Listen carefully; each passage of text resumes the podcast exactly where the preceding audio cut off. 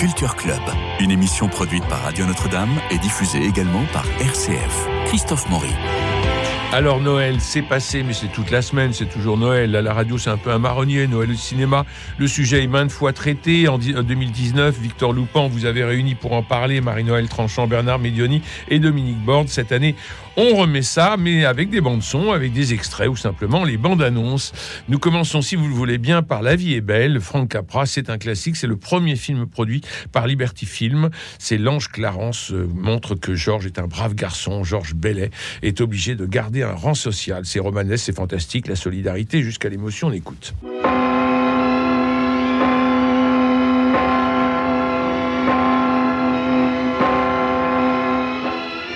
Immense valise. Je n'en veux pas une pour une seule nuit, je veux une valise qui soit assez grande pour mille et une nuits, avec beaucoup de place pour les étiquettes d'Italie, de Bagdad, de Samarcande. Je la veux immense, Joe, comme ça. Cavalier. alors, qui t'inscrit pour la première danse Bonsoir, Violette. Bonsoir, Content de vous longtemps. Georges Hi-ha, tous les vieux amis sont là. Allez Rends-moi un service, mon vieux Georges. Oui, lequel? Tu te rappelles ma petite sœur Madeleine? Oui, Ah oui, oui. maman t'appelle Bernard, ne veux pas, tu te rappelles pas Danse avec elle, veux-tu? Oh, moi, oh, que ce que tu me demandes, j'ai suffisamment à faire avec Georges, Voilà, ça nous donne le ton, Danse avec Dominique. Juste une fois, et ce Oui, sera le plus beau jour de ah ben, euh, oui, c'est un film merveilleux. Il faut signaler que ce film, qui est devenu un grand classique, euh, a été un échec à sa sortie parce que les gens n'ont pas accepté peut-être la, euh, la pénétration du fantastique dans une comédie sociale, en fait, ou une tragicomédie sociale. hein. Euh, maintenant, c'est un, un des films pour la petite histoire qui est le plus souvent diffusé à la télévision américaine avec le magicien d'Oz. Mhm. Donc on a besoin de rêver. Et ce rêve, maintenant, il a traversé, il a traversé les années. Et c'est un des films préférés aussi de James Stewart. C'était. Bon, donc c'est à voir. Euh, Oui. Marie-Noël. Oui, c'est plus qu'une fantaisie, une fantaisie métaphysique avec un arrière-plan quand même très sombre et des thèmes extrêmement profonds comme le, le salut, euh, le désespoir, euh, à quoi on sert sur Terre, est-ce que sa vie, est-ce que la vie, est-ce que sa vie vaut la peine d'être vécue? C'est très... D'autant qu'il y a le méchant Monsieur Potter qui ne voit que l'argent. Oui, oui, oui. Hein, et, et lui. Georges, qui a toujours agi généreusement, Mmh, il pense n'avoir rien fait. Il est pétri de faiblesse. il est- oui, il est tout euh, perdu et, privé de sens. Oui. Et c'est cet ange qui va lui- commencer par lui rendre du sens, qui est chargé de le sauver. Et il va commencer par cet acte extraordinaire, l'ange se jette à l'eau. Et c'est Georges qui est obligé de le sauver. Ça, c'est une trouvaille magnifique. On est dans la communion des saints. Il y a des thèmes extrêmement profonds Mm. sous des allures de fantaisie. Et c'est c'est un film merveilleux, oui. Bernard. Oui, c'est une. Je serai à l'unisson avec mes camarades. C'est un film tendre, drôle, intelligent, qui nous montre en plus quelle est notre utilité, parce qu'on pourrait dire, mais finalement, à quoi nous, à quoi servons-nous? Et ce film apporte une réponse. euh, D'ailleurs, avec aussi l'image de la collectivité qui est si importante dans les films de Georges Capra, et on le voit dans la dernière partie du film. Une petite anecdote. Donna Reed, qui est le personnage féminin, va revenir sur le devant de la scène euh, près de 40 ans plus tard dans la série Dallas, puisque pendant quelques épisodes, elle interprétera la mère de JR en remplaçant Barbara Belguedes. Euh, mais sinon, vraiment, La vie est belle, ça fait partie de ces, de ces bijoux de comédie. C'est sans doute un diamant 24 Capra, en l'occurrence. Oh, merci. Vous avez remarqué qu'on a le Charleston de- d'Arsenic et Vieille Dentelle qui était euh, de Capra. C'est Franz Capra, c'est pas Georges. Oui, oui. Franck. Franck. Franck Franck Oui, oui. Franck Oui, oui. Euh, nous passons à l'arbre de Noël. Vous allez voir, vous allez écouter la bande-annonce, c'est un peu désuète, mais elle nous donne d'entendre Bourville et ça, c'est merveilleux. C'est bête hein, de se laisser mener comme ça par un gosse.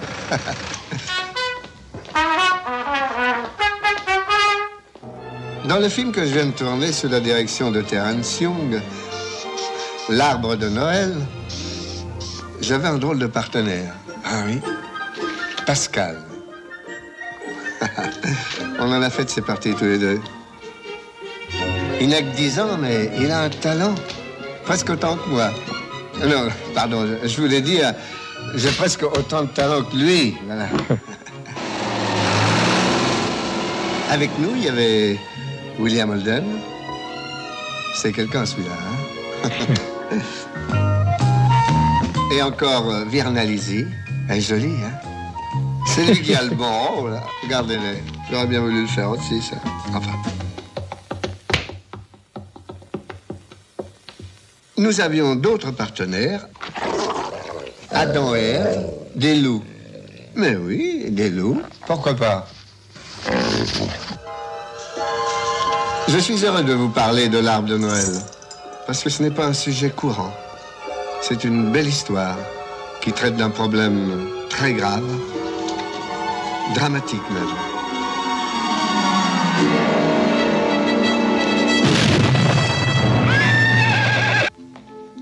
Mais comme dans la vie, avec des scènes qui vous feront rire et aussi des scènes qui vous iront droit au cœur. Enfin, je, je l'espère. En un mot, il s'agit de...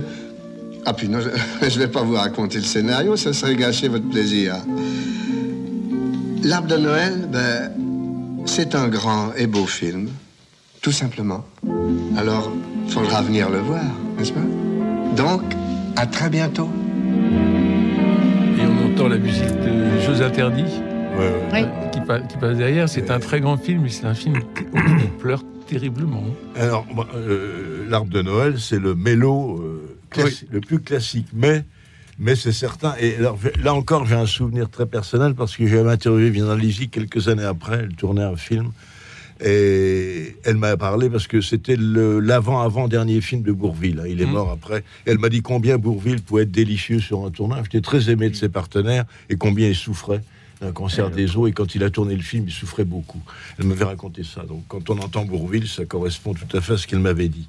Bah, oui, l'histoire, bah oui, l'histoire d'un enfant qui est condamné euh, à cause d'une explosion atomique. Il a, il a subi des radiations. Il est condamné à vivre quelques mois. et Son père essaie de le gâter jusqu'au bout et de lui offrir ses loups qui vont qui vont accompagner ses, ses derniers moments de vie. Alors la, scène finale, bien sûr, est bouleversante parce que il meurt au pied du sapin de Noël avec un dessin où il souhaite bonne chance à son père et à sa, compagne.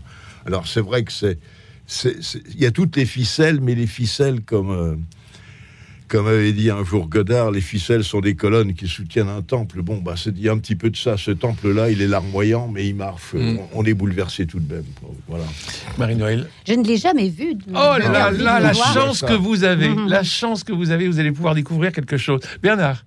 Oui, moi je l'ai vu il y a fort longtemps à la télévision, mais j'ai quand même un souvenir assez assez précis du film, notamment pour la tonalité. C'est en effet un mélodrame qui ne ménage pas ses effets, mais c'est un mélodrame qui fonctionne, qui est très touchant, et avec un enfant qui va mourir, ce qui était très rare au cinéma. Il y avait eu l'incompris de Luigi Comencini deux ans avant, et il y aura la mort du nouveau-né dans Ça n'arrive qu'aux autres de Nadine Trintignant euh, deux ans, trois ans après. Mais sinon, c'est vrai que c'était très très rare au cinéma de voir cela. Et le, le rapport avec Bourville euh, est extrêmement juste. Et on peut quand même souligner la variété du travail du metteur en scène Terence Young. On oublie que c'est quand même le metteur en scène des deux Et premiers James Bond. Euh, James Bond contre Docteur No, Bon baiser de Russie. Il fera aussi Opération Tonnerre. Il fera trois ans après Soleil Rouge avec Alain Delon, Charles Bronson, Toshiro Mifune, un western avec un samouraï. Et il fera un film autour de la mafia qui s'appelle Cosa Nostra avec Charles Bronson, plutôt réussi d'ailleurs, Charles Bronson et Lino Ventura. Donc il a quand même une palette très très large. Et là, on est dans ce mélodrame avec cette, cette sorte de missile qui tombe dans un cours d'eau au début du film. Peut-être que ça traduit encore une peur de fin de la guerre froide, mais en fait, il ne va pas rester là-dessus. Il développe cette intrigue autour de cet enfant euh, crépusculaire, et c'est un très joli film. Merci. Nous passons maintenant au Père Noël est une ordure. Là aussi, la bande-annonce a pris un coup de vieux, alors que le film n'a pas pris une ride. Et puis, si vous voulez un extrait, nous sommes dans la pharmacie. Le pharmacien Jacques-François soigne le Père Noël, Gérard Jugnot, qui accompagne Anémone et Thierry Lhermitte, que suit le voisin d'Europe de l'Est avec son fameux Cloug, un gâteau, paraît-il, savoureux. Monsieur, vous êtes en dernière semaine, vous jouez pour 3 milliards. Attention, citez-moi le titre d'un film très rigolo dans lequel joue toute l'équipe des bronzés. Euh, le cuirassé Potemkin? Mais non, monsieur, le film très rigolo. Hein, c'est le nouveau film des bronzés. Et son titre, son titre, c'est vraiment n'importe quoi. On ne souffle pas. Le Père Noël est une ordure. Vous entendez le chant des piroguiers de la rivière Arumbaya. Je traduis. Le Père Noël est une ordure. Oui, eh bien, tu vas arrêter de faire ton scandale ici, sinon on va te taper. Je suis au cœur de la manifestation. Euh, vous entendez derrière moi les manifestants scander leur slogan Le Père Noël Le Père Noël est une ordure. euh, ça me semble bizarre, mais apparemment c'est ça. Le Père Noël est une ordure. À vous parier. N'approche pas de tonnerre Tu vas revenir à la maison illico, toi François de cul Je viendrai jamais au la neige Tu m'as préparé la bouffe pour le Dernière minute, une nouvelle brève tombe sur nos téléspectateurs. Je vous la donne sans commentaire. Le Père Noël est une ordure. Dernière nouvelle, le Père Noël est une odeur. il y a une faute de frappe. Ah oui, t'as raison, c'est moi qui ai mal lu. Il y a écrit Le Père Noël est une ordure. Nombre de pigeons qui sèment temps. là. Félix Joyeux Noël, Félix Nous allons prouver aujourd'hui que le nouveau film des bronzés, Le Père Noël est une ordure, est plus drôle car il contient plus d'agents bidonnants.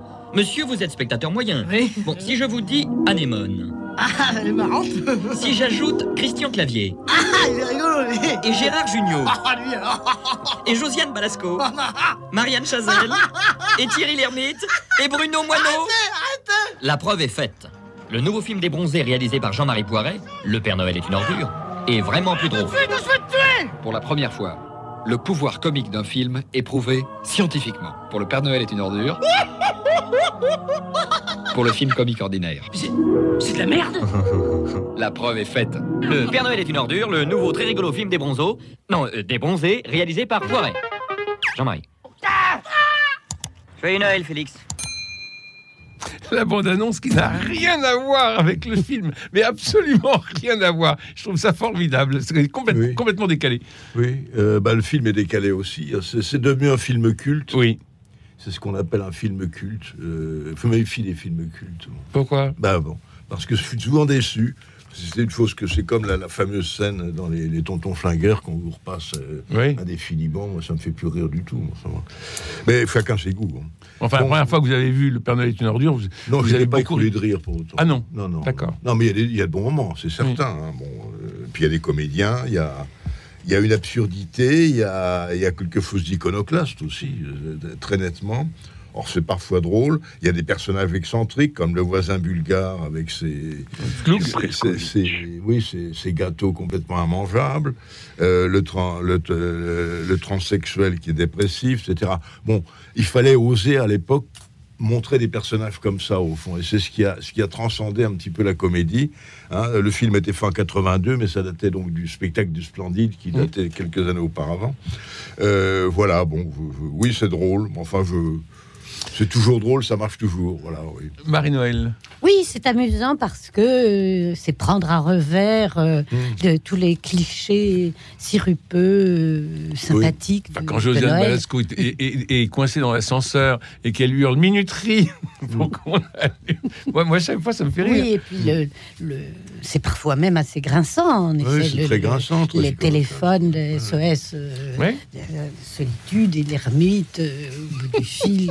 C'est- c'est- C'est c'est- c'est de l'humour noir. Oui, oui, oui, oui. Ah ben, Mais c'est- mais, mais ça marche. La troupe, bah, parce que la troupe est Ah quand oui. même formidable. Oui. ils, ils sont euh, euh, cet humour de, de café-théâtre très très percutant. euh, et on sent qu'ils s'amusent. Et oui ça ils s'amusent entre eux on le sait Oui. Et, et- et ça, c'est bien agréable. Donc- Euh, Bernard? Non, moi je trouve ça follement drôle, au contrairement à Ouais. mes camarades. mais non, on a dit que c'était, enfin pas pour ma part, j'ai dit que c'était très drôle, non? Ah oui, oui, alors je suis, je suis- moi je trouve ça vraiment, vraiment très drôle. J'avais eu le plaisir de le voir à l'époque au cinéma, et c'est vrai que Josiane Balasco qui joue dans l'ascenseur à un jeu électronique qui était à la mode, Simon. qui s'appelait Simon, Ouais. exactement, et ça, ça faisait, ça, mais tout le film faisait quand même beaucoup rire dans la salle. Euh, Thierry Lhermitte dans un costume en accord avec le canapé, il est assorti au canapé sur lequel il se repose. Euh, la scène dans le zoo qui est ajoutée par rapport à la pièce de théâtre, le personnage du pharmacien qui est joué par Jacques François, qui n'existe pas dans la pièce de théâtre. Monsieur Preskovitch aussi, ils ont senti qu'ils avaient euh, un potentiel comique immense, ils ont développé le personnage et c'est vrai qu'il est encore plus drôle au cinéma euh, qu'au théâtre. Et puis c'est un film qui ose se railler des pauvres et des marginaux. On n'oserait plus tellement faire ça maintenant, voire plus du tout. Il y a la musique de, Vla- de Vladimir Cossin. Je crois que on entend une vieille chanson qui est Rendez-vous à Pam Pam dans le film. Et puis cette, cet accord de groupe, de troupe, ces dialogues mordants et ces Et scènes qui on sont restées et puis vous parlez de musique, on entend Guy Marchand dans Destinée. dans Destinée, absolument. Qui n'a Et pas voulu tel- participer au film. Ouais, ouais. Euh, mais un tel film, c'est vraiment une aubaine à ordures. Très bien. Alors, nous passons maintenant à la bûche de Daniel Thompson avec Emmanuel Béard, Charlotte Gainsbourg et Sabine Azema. Joyeux Noël Joyeux Noël à tous Cette année, j'avais envie de faire un truc un peu design, une bûche euh, assortie au décor. Tout or et blanc cette année. J'en ai marre du rouge et vert. Tu pourrais faire une bûche genre euh, riolet, huître et pistache? Un truc vraiment. Design, ça, non? Arrête, ouais. Non, laisse. Ta dépression hostile.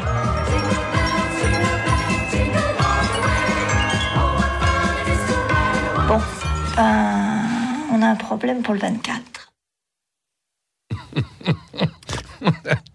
Un problème pour le 24. On va changer Noël, Dominique. Oui, ben ça, c'est pas les filles du docteur Marsh, là, c'est les trois filles de. Rappelez-moi le nom de la. Comment s'appelle-t-elle Daniel Thompson. Qui elle a perdu son mari, elle veut revoir les trois filles de son premier mariage. et Ah, Françoise Fabian. Tout ça s'enchaîne. C'est-à-dire que Daniel Thompson a son flic pour faire des films chorales. Oui. Hein, elle a fait euh, Le Code a changé, qui était peu dans le même style. Ah Et là, c'est très réussi parce que les, les trois filles, sur Sabina Zema, Emmanuel Béard et, et Charlotte Gainsbourg, euh, euh, bien. Et puis il y a Claude Rich qui joue un aventurier assez sympathique, qui est le, le père de ces trois filles.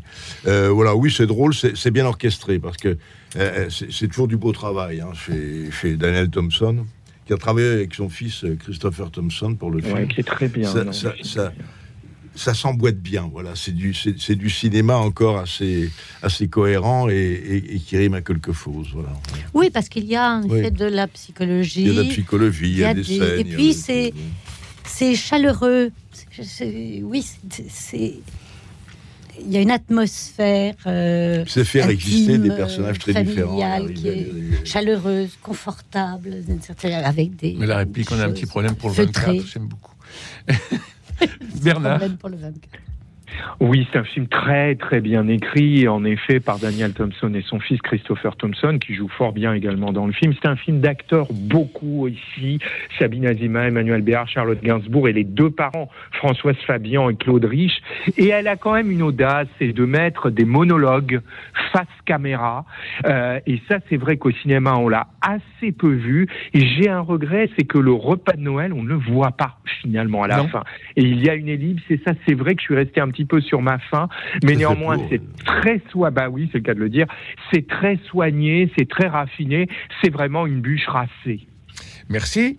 Euh, Joyeux Noël maintenant, film poignant de, de 2005, si je ne m'abuse, avec sa musique envoûtante. Vous vous en souvenez? Oui.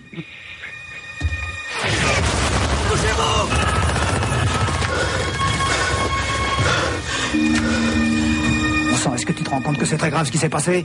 Shame on you, Ça s'appelle haute trahison. C'est l'opinion publique apprend ça. Participer à des actes pareils avec l'ennemi alors qu'une partie du pays est durement occupée, là, vraiment. Le pays Mais qu'est-ce qui sait le pays Sur ce qu'on souffre ici? Je vais vous dire, moi, je me suis senti plus proche des Allemands que ceux qui crient mort aux Boches chez eux, bien au chaud devant leur dindon marron Anna, ich muss zurück an die Front. Ich möchte heute Abend für die Kameraden singen. Ganz besonders heute Abend.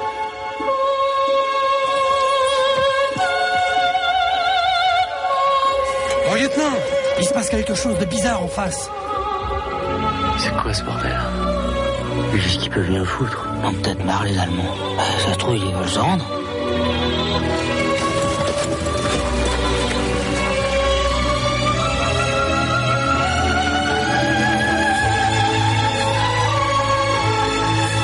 Angèle, donne-moi une bouteille de champagne, mon gars. Ce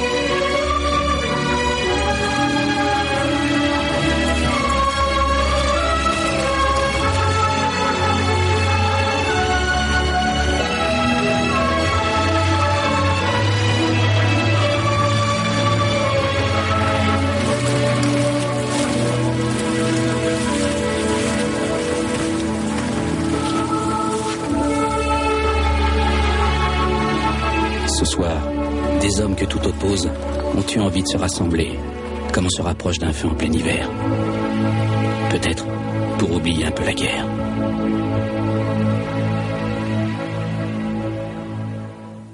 Et ça partait d'une histoire vraie. hein. Oui, ça part exactement. Ça C'est- part d'un fait Et oui. c'était un film absolument formidable. Mais alors moi, je suis pas d'accord du tout. C'est vrai Non, pas du tout. Ça part en effet d'un fait authentique. Dans les faits de 14, les, les Français et les Allemands fraternisent le soir de Noël. Euh, C'est-à-dire le cœur et la pelle emportent sur le conflit. Euh, voilà, sous, sous l'uniforme, il y a des hommes, il y a un cœur, etc., etc. Euh, J'aime pas trop les bons sentiments au cinéma quand il n'y a que ça. Et là, euh, ça, ça- ça transpire un peu trop. Euh, Carion n'est pas un grand metteur en scène, faut dire ce qui est. Il a été au, au plus près.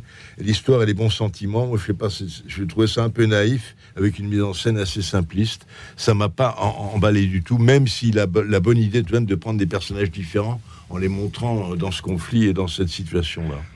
Marie-Noël Je suis d'accord avec Dominique, c'est une question de dosage pour moi. Mm. Après, Ouais. qui nous, nous- euh, c'est vrai que la mise en scène est académique, mais c'est vrai que l'épisode, cet épisode historique, est tellement. Moi, je ne l'avais jamais vu Mm. Non, raconté. Incroyable. Et je l'ai découvert. C'est impossible Incroyable. de ne pas être emporté par Ah oui. l'émotion. Parce qu'il y, a- il y a là quelque chose de, de formidable. De bouleversant. De formidable. euh, Vraiment en pleine guerre, euh, tout à coup surmonter c- cette hostilité. Et l'apparition des arbres, l'apparition des arbres de Noël, De Noël. au-dessus de la, euh, au-dessus voilà, de la, la- la pour, tranchée. euh, ce qu'on a pour accomplir ce qu'on a appelé donc les fraternisations et que d'autres ont qualifié de haute trahison. Bien sûr. De trahison. Donc c'est les, ça, c'est quand même magnifique. Bernard Voilà, il fallait que ça soit raconté. Oui. Euh, euh, oui, moi je suis assez d'accord avec Dominique. Je trouve que c'est un film qui pêche par lourdeur. Et je trouve même que c'est assez pâteau. Alors qu'en effet, le sujet est beau euh, en toile de fond. Mais c'est très appuyé. Les acteurs ne ménagent pas leurs efforts, que ce soit Diane Kruger ou Guillaume Canet. Euh, mais pour autant, euh, la, la pâte est tellement lourde que finalement, on a, il faudrait quelque chose. Alors que vous avez par exemple cette cantatrice qui pourrait apporter une grâce, une finesse au film, euh, et ce n'est pas vraiment le cas. Tout est trop. On veut. C'est un peu un tir, un tir larme, mais un tir larme qui échoue à mi-chemin. Euh, cette lourdeur, finalement, ben, c'est un petit peu euh, une arête dans la trachée, plutôt dans la tranchée, devrais-je dire. Merci. Nous passons à l'assassinat du Père Noël de Christian Jacques avec le magnifique Harry Bor. Nous sommes en 1941.